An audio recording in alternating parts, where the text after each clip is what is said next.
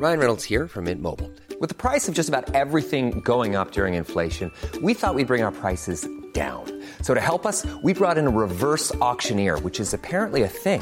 Mint Mobile unlimited premium wireless. Ready to get 30, 30, bit to get 30, bit to get 20, 20, 20, bit to get 20, 20, bit to get 15, 15, 15, 15 just 15 bucks a month. So, Give it a try at mintmobile.com slash switch. $45 upfront for three months plus taxes and fees. Promo for new customers for limited time. Unlimited more than 40 gigabytes per month. Slows. Full terms at mintmobile.com.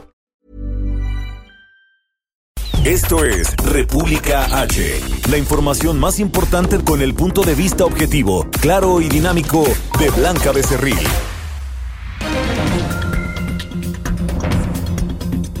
Hola, hola, muy buenas. Hoy es miércoles ya 6 de enero de este año 2020. Feliz, feliz eh, 2021, perdónme, no quiero regresar al 2020, no, por favor. Fue un año muy complicado, hay que empezar con toda la actitud de este 2021.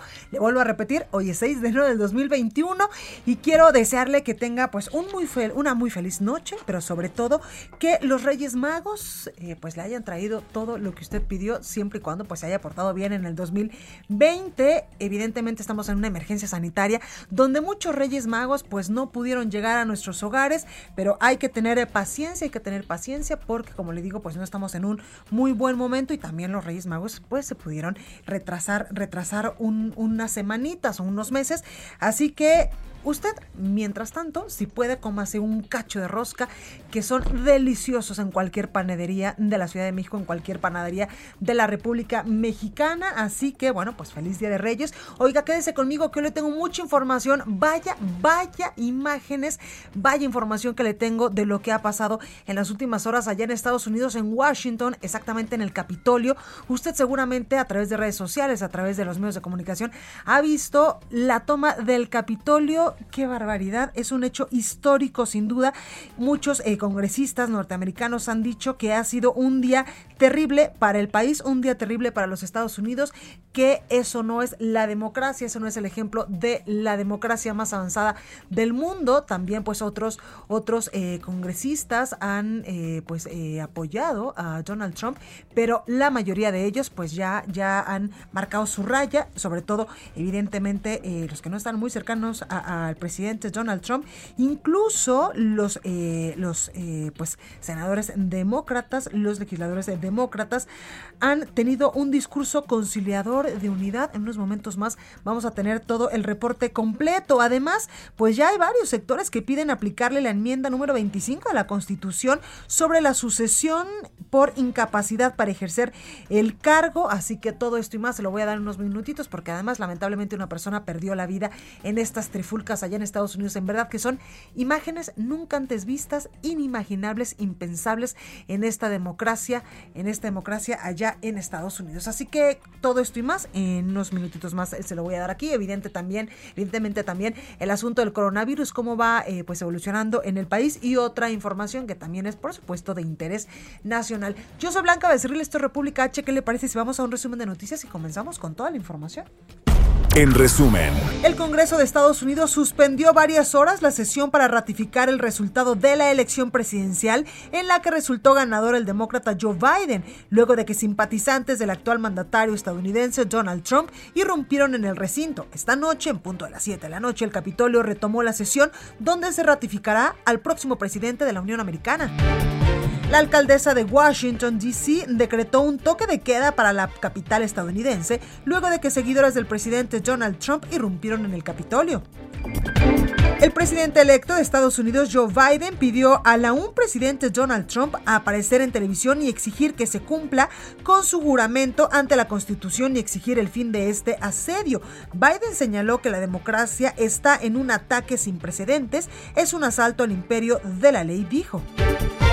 Por su parte, el presidente saliente de Estados Unidos, Donald Trump, llamó a sus seguidores que protagonizan en violentas, bueno, que protagonizaron esta tarde violentas manifestaciones en el Capitolio, a que se vayan a sus casas. Por la tarde también Twitter informó que la cuenta de Trump estará bloqueada durante las próximas 12 horas. Facebook y YouTube removieron incluso el último video de Trump donde pedía irse a casa en paz a sus simpatizantes.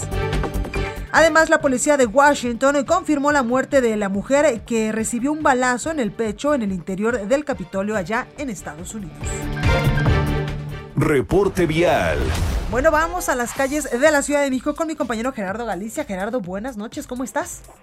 Querida Blanca, muy bien, excelente noche amigos del Heraldo Radio. Tenemos información importante que se generó en la zona sur de la capital. Al final fueron 19 personas las detenidas luego de una riña y balacera que se generara en la zona de Topilejo, justo sobre la avenida Cruz Blanca y Morelos en la zona sur de la capital. Para mayor referencia, esto ocurrió por la tarde muy cerca de la autopista México-Cuernavaca. Luego de que elementos policíacos se trasladaran hasta este punto para poder auxiliar a una persona herida por arma de fuego, eh, se logra la captura de al menos un par de sujetos, pero algunos pobladores de Topilejo trataron de liberar a los detenidos. Esto generó la riña y luego balacera.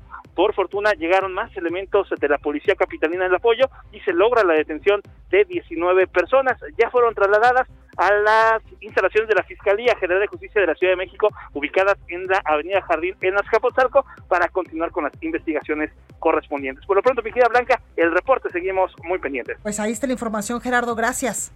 Hasta luego. Gracias. Daniel Magaña, buenas noches, ¿cómo estás? Queda Blanca, muy buenas noches. Eh, muy bien, nos encontramos recorriendo pues las calles de la ciudad, concretamente el eje central Lázaro Cárdenas.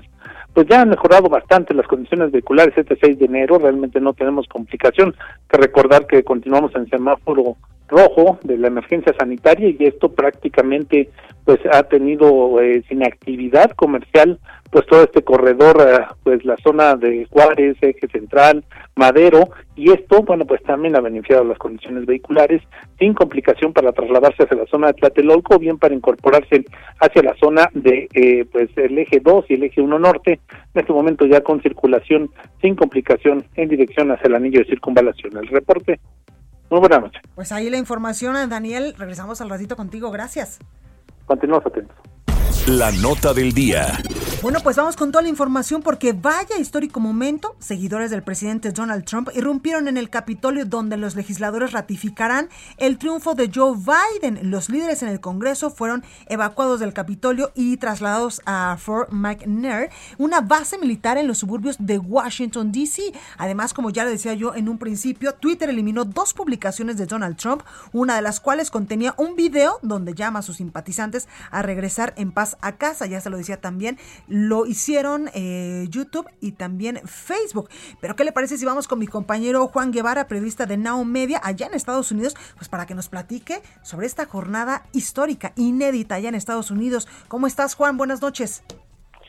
Blanca, muy buenas noches. Bueno, quiero decirte que estoy impresionado. Te tengo noticias de último minuto. Número uno, 17 miembros del Congreso acaban de firmar una carta y entregársela al vicepresidente Mike Pence para que invoquen la enmienda número 25. ¿Esto qué significa? Lo que significa es que le están pidiendo al, al, al staff, al, a, los, a la gente que del gabinete que trabaja con Donald Trump, que lo inhabiliten de manera inmediata de la presidencia porque mentalmente no tiene capacidad para gobernar. Esta carta se la acaban de entregar al vicepresidente Mike Pence. Otra cosa que acaba de suceder es que en este momento, a las nueve, siete de la noche, tiempo del centro de México, acaba de terminar la votación de los senadores eh, eh, para eh, ratificar los votos electorales en donde pues prácticamente se termina ya o se sella ya la elección presidencial del 2020. Hay cosas que pasaron que me llamaron muchísimo la atención. El senador Lindsey Graham, quien es amiguísimo, cuaderno, cuatacho del uh, presidente Trump, dijo, y cito, una de las personas que tiene que decir lo que tengo que decir soy yo. El próximo presidente de los Estados Unidos y la próxima vicepresidente se llaman Joe Biden y Kamala Harris le aplaudieron, escúchame lo que te estoy diciendo, porque él había sido prácticamente brother de Trump y en este momento marca una línea completamente divisoria. Eh, el uh, Mitch McConnell, el líder eh, del Senado republicano, él dice que en este momento hay que hacer respetar la ley y declaran a Joe Biden como el próximo presidente de los Estados Unidos todos los republicanos, excepto tres o cuatro, uno de ellos, Ted Cruz, de origen hispano, eh, votaron por, y no solamente votaron, se manifestaron con un total y completo eh, eh, break, rompieron directamente con Donald Trump y dicen que lo que sucedió hoy en la mañana es inaceptable, que necesitan unificarse como, como Congreso y como Senado y que van a estar dispuestos a trabajar con Joe Biden. Completa y totalmente un mensaje opuesto a lo que Donald Trump estaba esperando. Es decir, lo que acabamos de ver hace 10 minutos en el Senado de los Estados Unidos es que el Partido Republicano se libera del, de, de Trump, se le revela a Trump, empezando por su vicepresidente, y están haciendo lo que todo el mundo esperábamos que hicieran, que es ratificar una elección que a todas luces fue legítima, donde no hubo fraude, donde no hubo nada. Una de las cosas que llamó la atención, que dijo el senador Lindsey eh, Graham, fue que si que, que lo que logró eh, la bola de simpatizantes de Trump que se metieron al, Congreso y al Senado fue que unificaran al Congreso.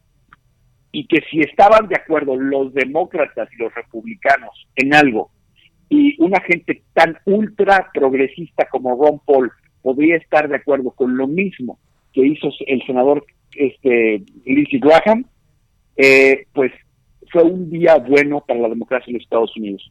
Obviamente, eh, la, la, lo que estamos viendo en el Senado es histórico porque es cierto, lo que hizo estos, esta bola de manifestantes en el Senado de los Estados Unidos es unificar el, el Congreso y hacer que los senadores hicieran lo que tenían que hacer.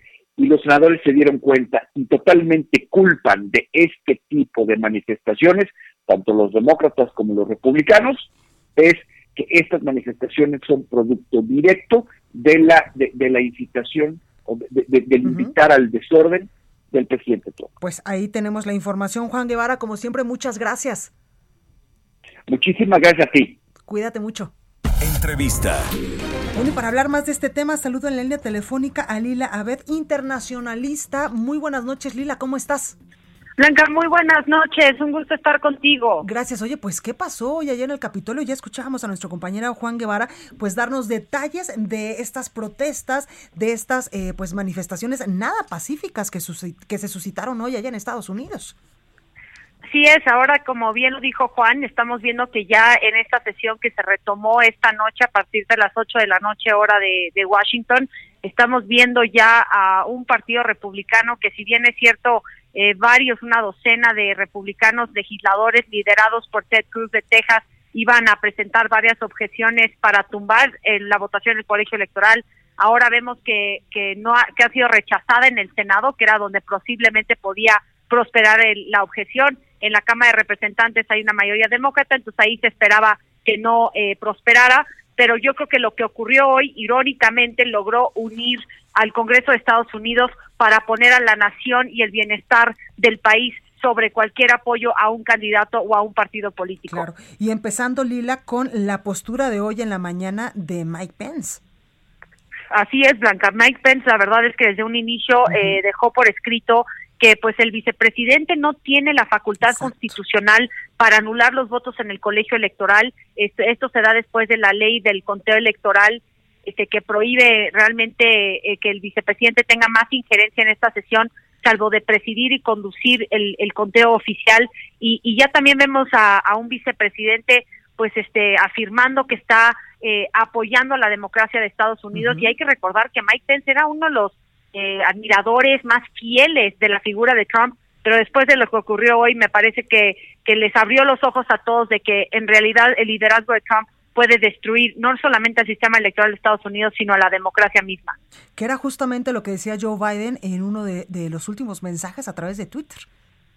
Así es, y, lo vimos también en su conferencia de prensa esta tarde. Este, él siempre eh, recalca ¿no? La, importancia de, los principios y las normas democráticas, de regresar a la decencia, al honor, al respeto mutuo, de, preservar la democracia y creo que este si bien es cierto que hoy vimos un día muy turbulento en la historia de Estados Unidos, pues están retomando eh, este rol que de preservar la Constitución y de defender la democracia en Estados Unidos porque de verdad desde 1814, Blanca, no se había visto un ataque a, una institución gubernamental como la vimos el día de hoy, donde los manifestantes acabaron en el pleno del Senado destruyendo las, las, ¿no? las ventanas del Capitolio. Yo creo que, que, fue un momento clave eh, un parteaguas en la historia y creo que lo estamos viendo en la sesión de estos en estos momentos. Oye, Lila, y también eh, pues ganaron los demócratas ya el Senado, ¿verdad? Así es, los dos candidatos demócratas en el estado de Georgia, tanto Warnock como Ossoff, este, vencieron a sus contrincantes republicanos. Ya con eso este, cuentan con eh, un 50-50 en el Senado, con el voto de desempate de Kamala Harris a partir del 20 de enero, pues van a gozar de una mayoría en la Cámara Alta, al igual que en la Cámara de Representantes, y obviamente con una Casa Blanca demócrata. Esto no se había dado en más de una década para los demócratas. Y es interesante, Blanca, porque si recordamos en el 2016 Trump llega a la Casa Blanca con un Congreso y con una mayoría republicana y bueno, pues ahora se le revirtió el esquema. Pues ahí, ahí este análisis, Lila Aved, internacionalista, gracias. No, al contrario, Blanca, es un gusto estar contigo. Muchas gracias por la invitación. Igualmente, gracias. Bueno, y tengo en la línea telefónica a Larry Rubin, representante del Partido Republicano aquí en México. Larry, buenas noches, ¿cómo estás? Blanca, gracias. Pues todo bien, ¿y tú cómo estás? Muy bien, muchas gracias. Oye, feliz año, ajetreado año para los republicanos y con todo lo que pasó ya allá en Estados Unidos. Un año complejo, sin duda, y, definitivamente pues todavía hay que esperar los resultados finales de, la elección de Georgia. Faltarán un par de días para que determine exactamente cómo quedará la elección. Pero eh, sin duda, pues eh, el 2021 será un año complejo, sea coordinado por republicanos o demócratas. Totalmente. Oye, Larry, ¿qué les pasó a los simpatizantes de Donald Trump, de, de este eh, pues eh, presidente republicano en Estados Unidos hoy, que incluso pues tomaron el Capitolio? Pues mira, la, la verdad lo, lo, que se está escuchando, Blanca, es que eh, no, no son simpatizantes de Donald Trump, sino más bien grupos en contra de Donald Trump que están creando un problema mayor, ¿no? El presidente Donald Trump inclusive salió a redes para decir que eh, pues que, que, que, había que mantener el orden, que había que mantener la ley, ¿no? Y, definitivamente pues habrá que investigarse porque estos rijosos, eh, pues sin duda eh, crearon un problema mayor en el Capitolio al, al, grado que, el mismo vicepresidente Mike Pence pues tuvo que evacuar el Capitolio con, junto con, con, otros senadores, ¿no? Entonces, eh, pues, pues todo eso se tiene que investigar porque también hay muchos intereses atrás de ello y, pues sin duda creando un problema para, para la democracia norteamericana. Larry, tú nos dices, estos eh, rijosos no eran simpatizantes de Donald Trump, entonces ¿hubo infiltrados en estas manifestaciones nada pacíficas de hoy? Mira, puede ser, yo creo que lo importante es que se investiguen, como dijo el presidente Trump, eh, todos deben ser sometidos a la ley, y, sin duda, pues eh, será la, la, policía de, Washington, D.C. el que determine quiénes son, por qué actuaron así y, que los castiguen con, con, con, eh, con, todo el peso de la ley blanca, porque definitivamente crearon un, una, un eh, pandemonio en el, en, el Capitolio que, que no se debe repetir. Claro. Oye, Larry, quiero preguntarte también, a 14 días de que el presidente Donald Trump pues eh, termine su mandato como presidente de Estados Unidos, ¿se le puede aplicar esto que pues muchos ya están pidiendo, la enmienda número 25 de la Constitución, pues sobre esta sucesión por incapacidad para ejercer el cargo? Pues mira, sin duda todo puede pasar, pero la realidad es que no va a pasar, Blanca. es lo que la oposición ha venido diciendo, pero el presidente Trump ha sido eh, muy respetuoso de, de la ley, siempre lo ha sido y, la ley y orden es, parte de lo que se busca y, pues bueno, veremos lo que deciden los, los congresistas en los próximos días y, pues de, de a Joe Biden, pues el presidente Trump dejará la Casa Blanca el, el, el 20 de enero como, como se estipula y, todo esto se, se determinará en las próximas horas prácticamente. Claro. Oye, Larry, el presidente Donald Trump no se estará aferrando a, pues a decir que hubo fraude en la elección de, del pasado 3 de noviembre allá en Estados Unidos? Pues mira, la realidad es que muchos norteamericanos, y no, no, no, no nada más muchos, sino millones de norteamericanos no están conformes con, con los resultados. En, en Pensilvania, en Georgia, eh, definitivamente eh, el sistema electoral no funcionó como, como debería, eh, la transparencia no estaba ahí, eh, los errores sucedieron y, y creo que lo que va a determinar esta elección es que eh, los sistemas electorales en Michigan, en, en Pensilvania, en Georgia y en otros estados se necesitan, se necesitan revisar para asegurar que haya la transparencia necesaria de que gane demócrata o gane el republicano, pues sea más que claro para todos y, y así pues todos se sientan conformes con los resultados que arrojan estos sistemas. Claro. Oye, Larry, por último, preguntarte la posición que ahora deberán tomar, pues, eh, todos los del Partido Republicano después del 20 de enero, ¿cuál será? Igual la unidad, como lo ha, como lo ha llamado el próximo presidente de Estados Unidos, Joe Biden. Sin duda, la, unidad es ante todo lo más importante, a todos nos interesa, republicanos y demócratas, que Estados Unidos siga creciendo, siga siendo la nación que, que ha sido por, por a lo largo de los últimos años y definitivamente nos interesa que, Estados Unidos eh, sea la potencia que, que siempre ha sido y creo que republicanos, demócratas, pues buscaremos eso a fin de cuentas y, y a pesar de nuestras diferencias ideológicas, políticas, ¿no? Y para, para republicanos, demócratas, ante todo está Estados Unidos. Pues ahí, ahí la información. Muchísimas gracias, Larry Rubin, representante del Partido Republicano en México, por esta comunicación. Al contrario, Blanca, muchísimas gracias a ti. Gracias, buenas noches. Bueno, pues ahí lo Buenas que ha pasado en las últimas horas allá en Estados Unidos. Oiga, pero eh, pues cómo cómo se vivió o cuáles fueron las reacciones que generó en México eh, pues estos disturbios allá en el Capitolio. Paris Alejandro nos tiene todos los detalles. Paris, ¿cómo estás? Buenas noches, Blanca, amigas, amigos del Leal de México. Así es, y es que este miércoles el secretario de Relaciones Exteriores, Marcelo Ebrard, sostuvo una conversación virtual con Jake Sullivan, asesor de seguridad nacional del presidente electo de Estados Unidos, John Biden. El canciller mexicano dijo que hubo coincidencia en la importancia de la relación de México y Estados Unidos. En esta reunión se abordó el tema de la migración, donde el canciller Marcelo Ebrard habló sobre la cooperación con Guatemala, El Salvador y Honduras y los avances del Plan de Desarrollo Integral para el sur de México y Centroamérica. Y es que el secretario Ebrard y el asesor Sullivan acordaron continuar este diálogo bilateral para diseñar una estrategia regional, regional para procurar que los flujos migratorios sean ordenados, seguros y regulares. Marcelo Ebrard señaló que la atención a las causas estructurales de la migración es una prioridad compartida por el gobierno de México y por la próxima administración encabezada por el presidente Biden y la vicepresidenta Kamala Harris. Y en este, sobre esta irrupción eh, al Capitolio, eh, la Secretaría de Relaciones Exteriores no se ha manifestado, no ha se, me, eh, puesto una postura al respecto y esperan a que el día de mañana el presidente Andrés Manuel López Obrador fije en su conferencia matutina la posición del gobierno mexicano hacia los hechos registrados este día en Estados Unidos. Es la información que tengo. Pues ahí, ahí los detalles de eh, pues eh, cuáles fueron eh, las reacciones que generó en México todos estos disturbios allá en Estados Unidos. Paris, muchas gracias. Buenas noches. Gracias. Y es que precisamente es más sobre el tema, Joe Biden, el presidente electo de la Unión Americana, hace eh, pues algunos minutos acaba de tuitear a través de su cuenta de Twitter. Hoy es un recordatorio doloroso de que la democracia es frágil.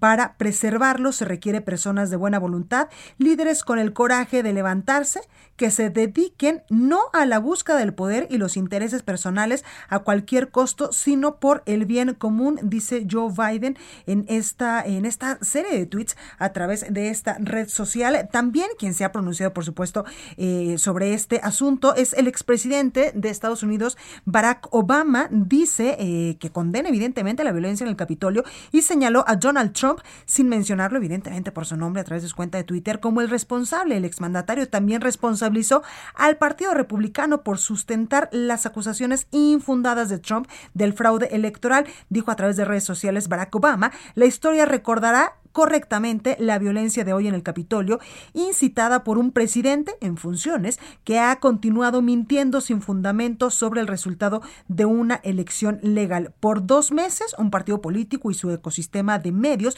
no han tenido la voluntad de decir a sus seguidores la verdad de que esta no fue una elección cerrada y que el presidente electo Joe Biden será investido el próximo 20 de enero como nuevo presidente de la Unión Americana. Partidarios incluso de Donald Trump pues ya le decía yo, irrumpieron este miércoles por la tarde allá en la sede del Capitolio, en, el, la sede del Congreso, cuando legisladores pues sostenían una reunión que ya fue reanudada esta noche y que justamente pues ahorita eh, muchos de estos, de estos congresistas norteamericanos pues están posicionándose respecto a lo que pasó hoy sí, porque Nancy Pelosi, la presidenta de este Congreso, pues decía de la Cámara de, de Senadores allá en la Unión Americana, decía que sí o sí hoy van a terminar con este, con este asunto para eh, pues palomear la elección de Joe Biden como el próximo presidente de Estados Unidos. Así que esta es la información que se está generando en estos momentos y que se ha generado durante todo el día con esta emergencia, este eh, pues incendio allá en el Capitolio por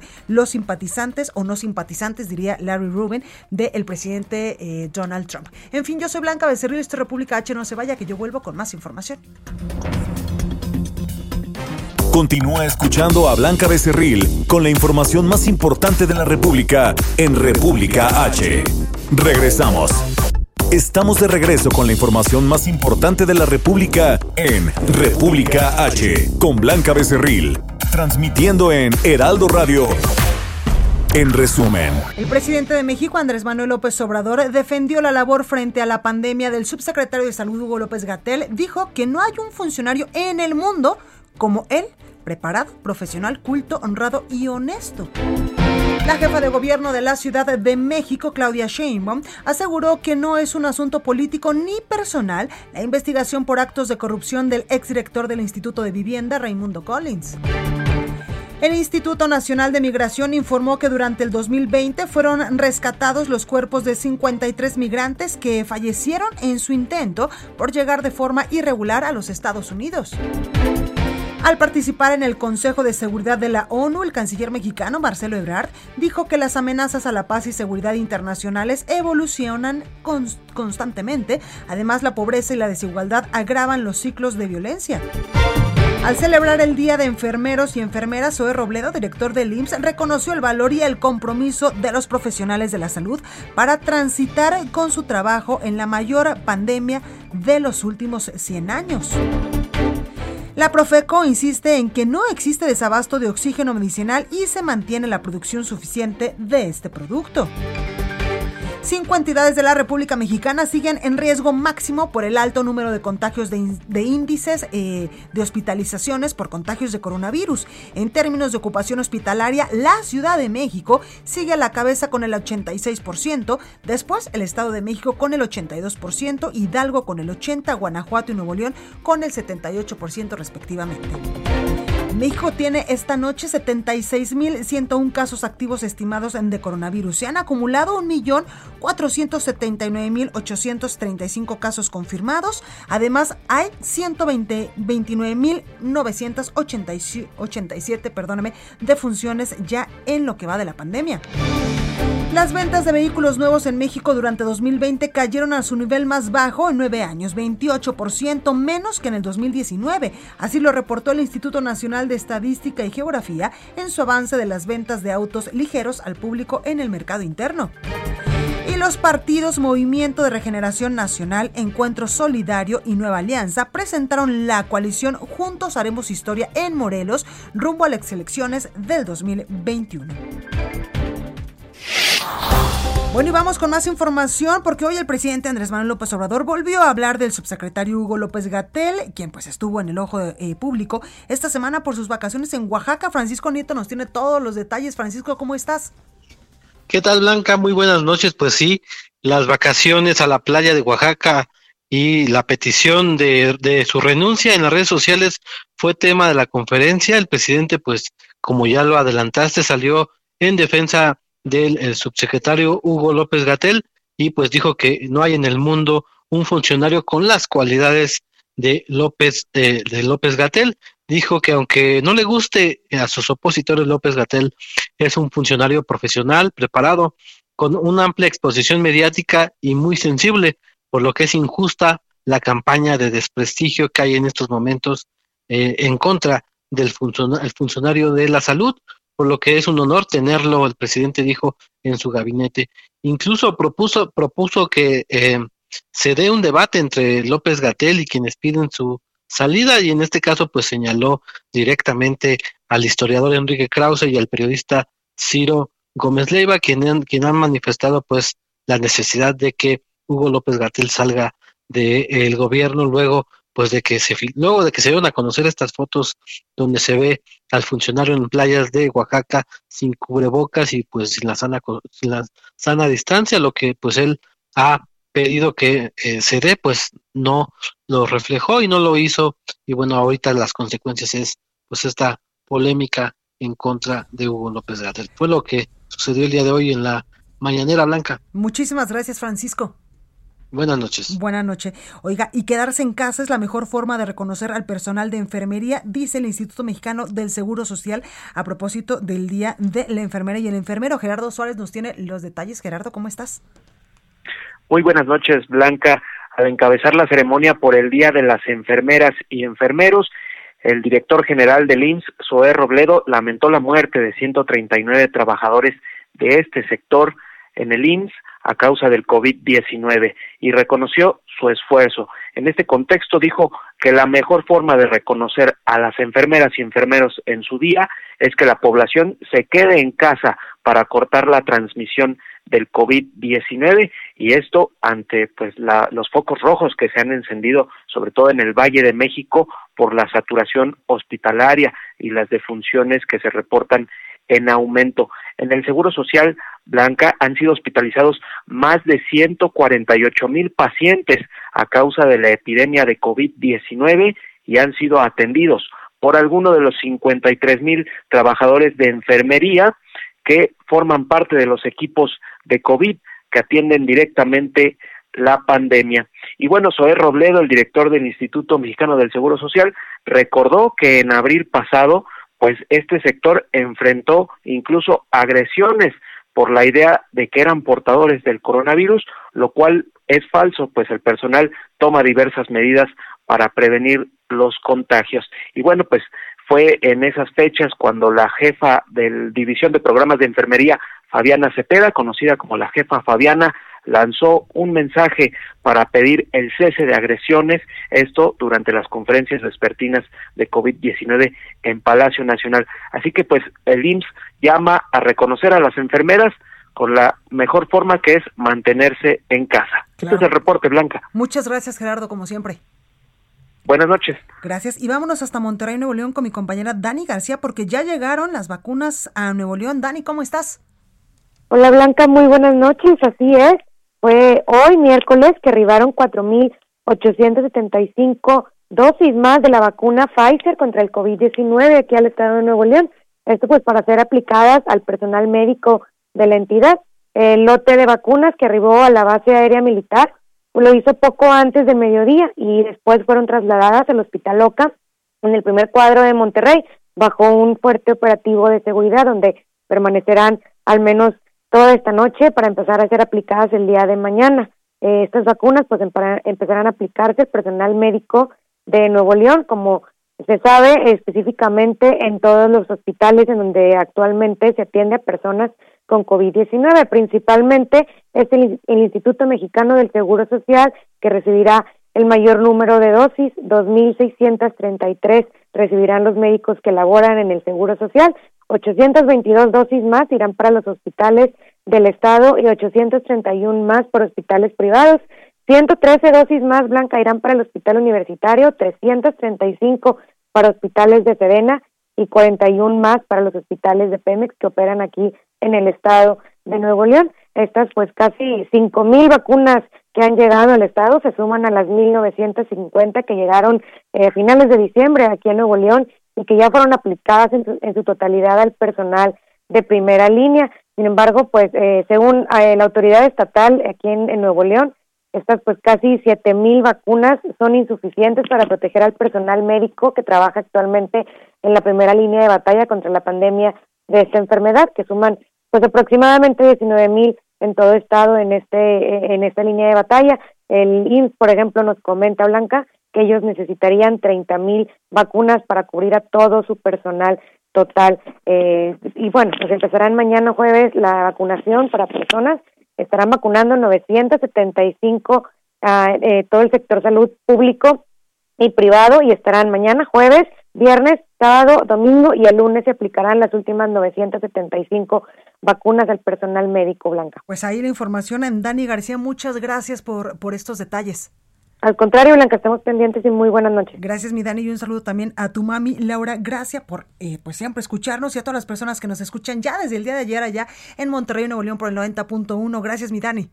Muchísimas gracias a ti, Blanca. Un saludo. Cuídate mucho. Bueno, y la jefa de gobierno, Claudia Sheinbaum, respondió a los señalamientos que hizo Raimundo Collins, ex titular del Instituto de Vivienda y de la Secretaría de Seguridad Pública de la Ciudad de México. La información la tiene mi compañero Carlos Navarro. Carlos, ¿cómo estás?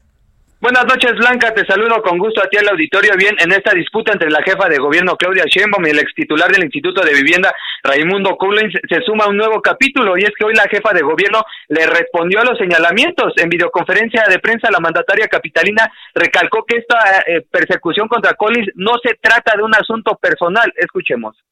Entonces aquí no es un asunto eh, político ni personal ni nada. Es una orden de aprehensión que no se les olvide otorga un juez, no es eh, ni siquiera la propia Fiscalía General quien lo otorga. Entonces, se construyen las carpetas de investigación, como es el caso de otros servidores públicos del anterior gobierno, que están hoy en reclusión, o en el caso de otros servidores públicos del anterior gobierno, que en realidad no eran servidores públicos, ¿eh? porque ser servidor público es otra cosa, eran delincuentes, porque cuando seas corrupto es delincuente. Eso se acabó en este gobierno y eso es lo que ellos no alcanzan a entender, que devuelva el dinero el señor que se robó. En esta declaración resalta que les llama delincuentes y llama a Raimundo Collins a devolver lo que se robó. En un programa de radio hoy, Collins señaló que la persecución en su contra es una venganza personal de la hoy jefa de gobierno. Incluso señaló que cuando estaba al frente del Instituto de Vivienda Local, Claudia Sheinbaum fue a verlo como delegada de Tlalpan para proponerle un asunto irregular. En este caso, la mandataria capitalina señaló que él estaba transversando las cosas. Escuchemos.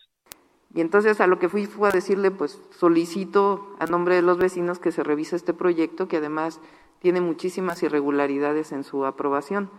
Yo creo que eso le parece a él, este, o sea, que, que una persona fuera a pedirle una petición ciudadana, pues a eso probablemente él lo considere algo a lo que no está acostumbrado, porque él estaba acostumbrado más bien a los negocios.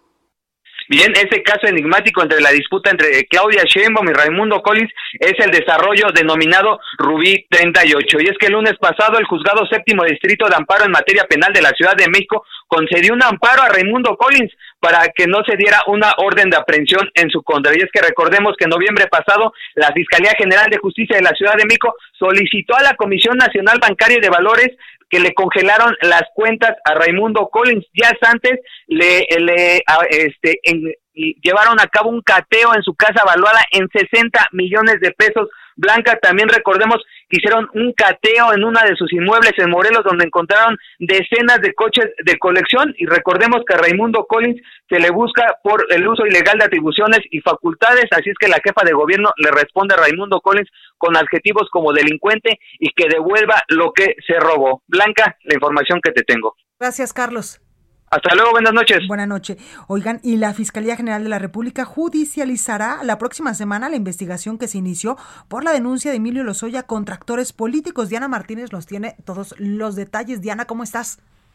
Así es, Blanca, buenas noches. Pues a cinco meses de que el exdirector de Pemex, Emilio Lozoya Austin, presentó una denuncia contra tres expresidentes y diversos políticos por lavado de dinero, enriquecimiento ilícito, entre otros delitos, la Fiscalía General de la República informó que la próxima semana ya judicializará la carpeta de investigación que se inició tras los señalamientos de los hoy en contra de exfuncionarios como el exsecretario de Hacienda y Crédito Público, Luis Videgaray. De acuerdo con la Fiscalía, ya se realizaron diversas diligencias en esa indagatoria y aunque no dio a conocer nombres de los que serán enviados ante un juez, señaló que será contra quién o, o quiénes ya existen elementos probatorios suficientes.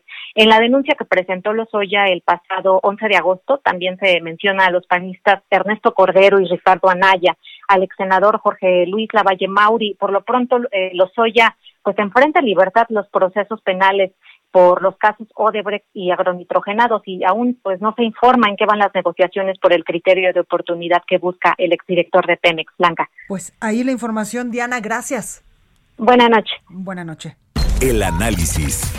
Bueno, y vamos a cambiar eh, de tema. Vamos ahora con Arturo Ávila, presidente de IBN, Vía Analytics y experto en seguridad nacional por Harvard, quien es pues eh, una persona que siempre, siempre, siempre está colaborando con este espacio de noticias. Arturo, ¿cómo estás?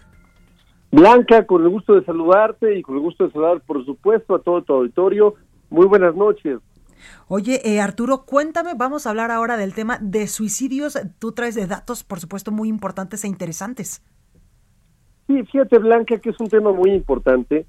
Al margen de todos los temas nacionales, creo que tenemos que entrar al tema de los suicidios.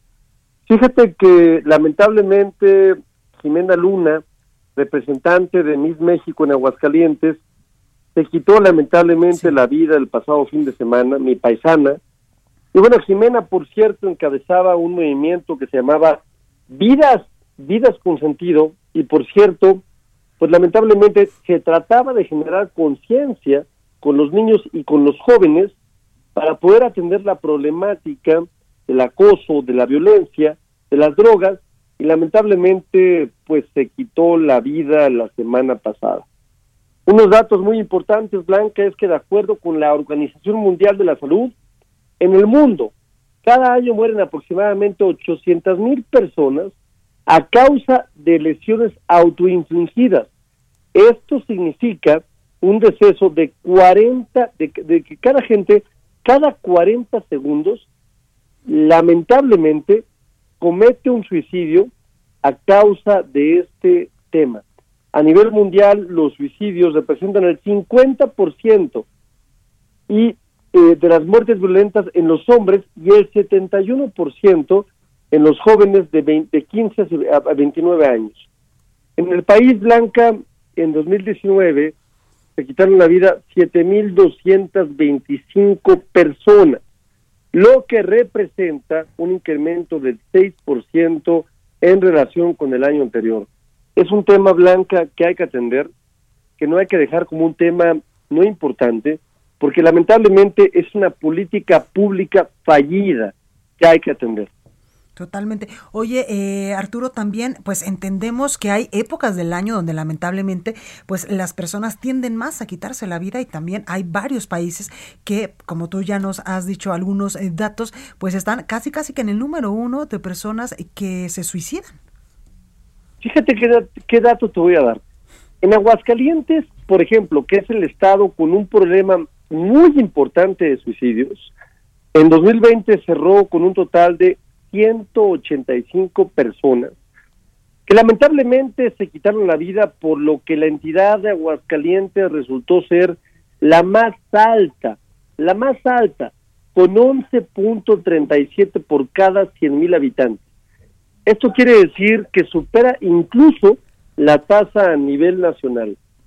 Es muy preocupante, Blanca, porque lamentablemente no se está entendiendo cómo atender este tema.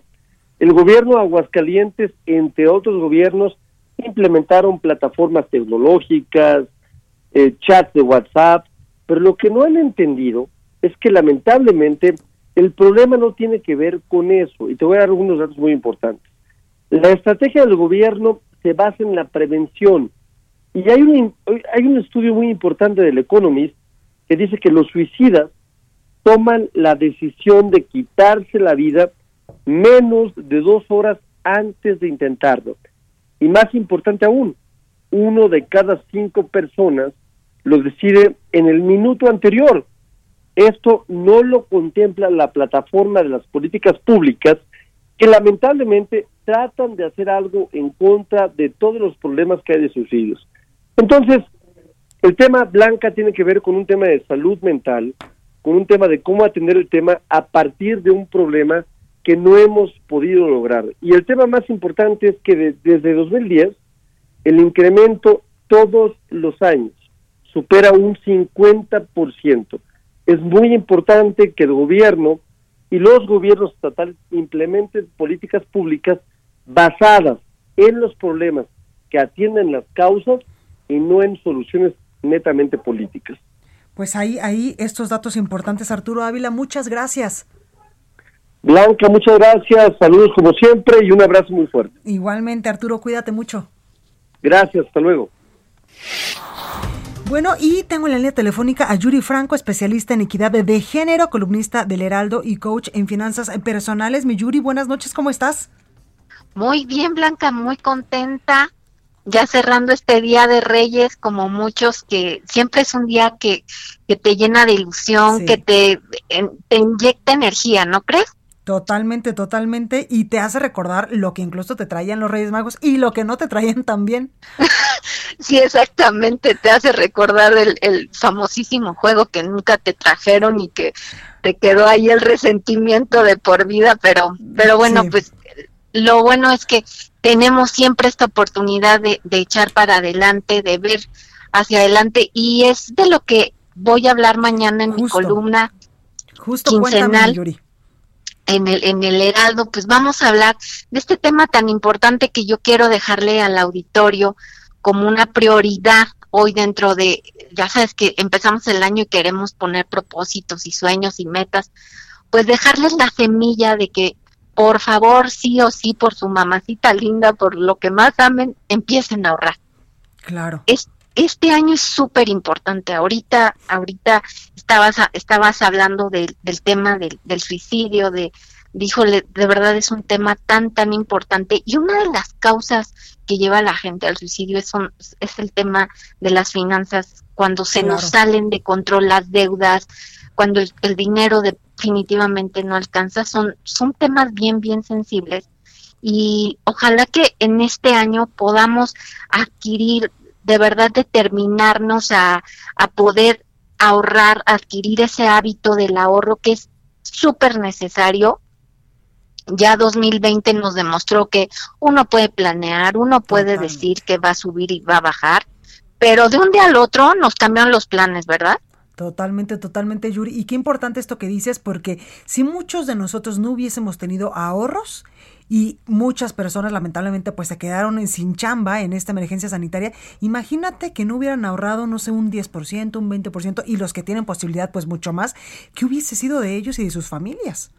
Exactamente, ese es, ese es lo, lo, lo medular de esto. Si hoy, hoy incluso con este segundo semáforo rojo estamos viendo pues ya los bancos, ya las instituciones de crédito están volviendo a pues a decir eh, alerta roja eh, la, la, economía va va a contraerse todavía un poquito más.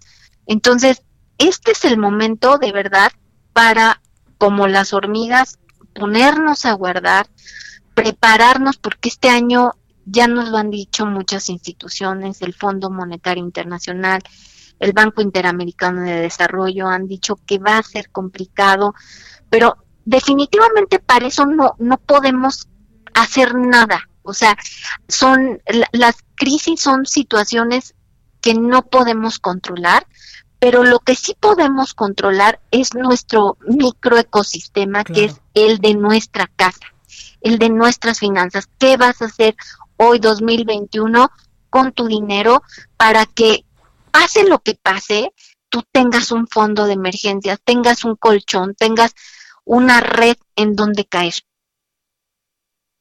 Cierto esto que dices, Yuri, porque como te digo, pues muchas familias si no hubiesen tenido sus ahorritos, pues no sé eh, cómo hubieran hecho para sobrevivir durante esta emergencia sanitaria que también hay que recordar en estos momentos la Ciudad de México sobre todo y otros estados del país pues hemos regresado lamentablemente al semáforo rojo y no sabemos cuándo pues pueda reactivarse otra vez la economía. Yo yo me pongo a pensar por ejemplo en los meseros en las pequeñas eh, y pequeñas y medianas empresas de la fondita de las personas que venden flores por ejemplo que pues ellos no han podido salir a chambear Exactamente, o sea, hay muchísima gente de la población que hoy está pues tronándose los dedos. Yo creo que siempre las crisis son un empujón para encontrar oportunidades. Es como como que es un regalo que viene envuelto en crisis, pero adentro realmente es una es una oportunidad. No creo que todos tengamos la capacidad de abrir el regalo y encontrar la oportunidad que viene en esa crisis, pero sí lo que creo es que las personas que puedan reestructurarse, reconfigurarse dentro de esta crisis, vamos a salir mucho más fuertes. Totalmente. Yuri Franco, especialista en equidad de género, columnista del Heraldo y coach en finanzas personales. Gracias y mañana, por supuesto, que te leemos en las páginas del Heraldo de México. Muchísimas gracias. Buenas noches. Gracias a todo tu auditorio. Gracias, Yuri. Cuídate. Bueno, vamos a la nota amable de este miércoles. Yo soy Blanca Becerril, esto es República H. Yo les espero el día de mañana en punto a las 9.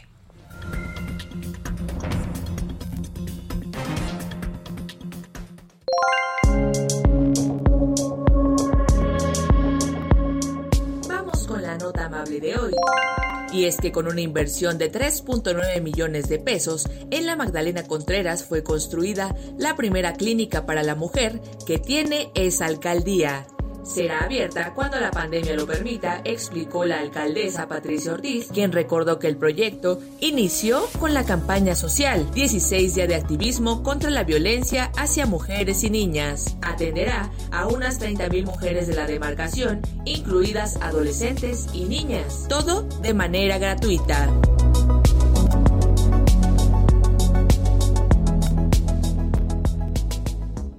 Esto fue República H, la información más importante de lo que pasa en el interior de la República, con el punto de vista objetivo, claro y dinámico de Blanca Becerril. Continúa escuchando Heraldo Radio, donde la H suena y ahora también se escucha. Una estación de Heraldo Media Group. Even on a budget, quality is non-negotiable. That's why Quince is the place to score high-end essentials at 50 to 80% less than similar brands. Get your hands on buttery soft cashmere sweaters from just 60 bucks, Italian leather jackets, and so much more. And the best part about Quince, they exclusively partner with factories committed to safe, ethical, and responsible manufacturing. Elevate your style without the elevated price tag with Quince. Go to quince.com slash upgrade for free shipping and 365-day returns.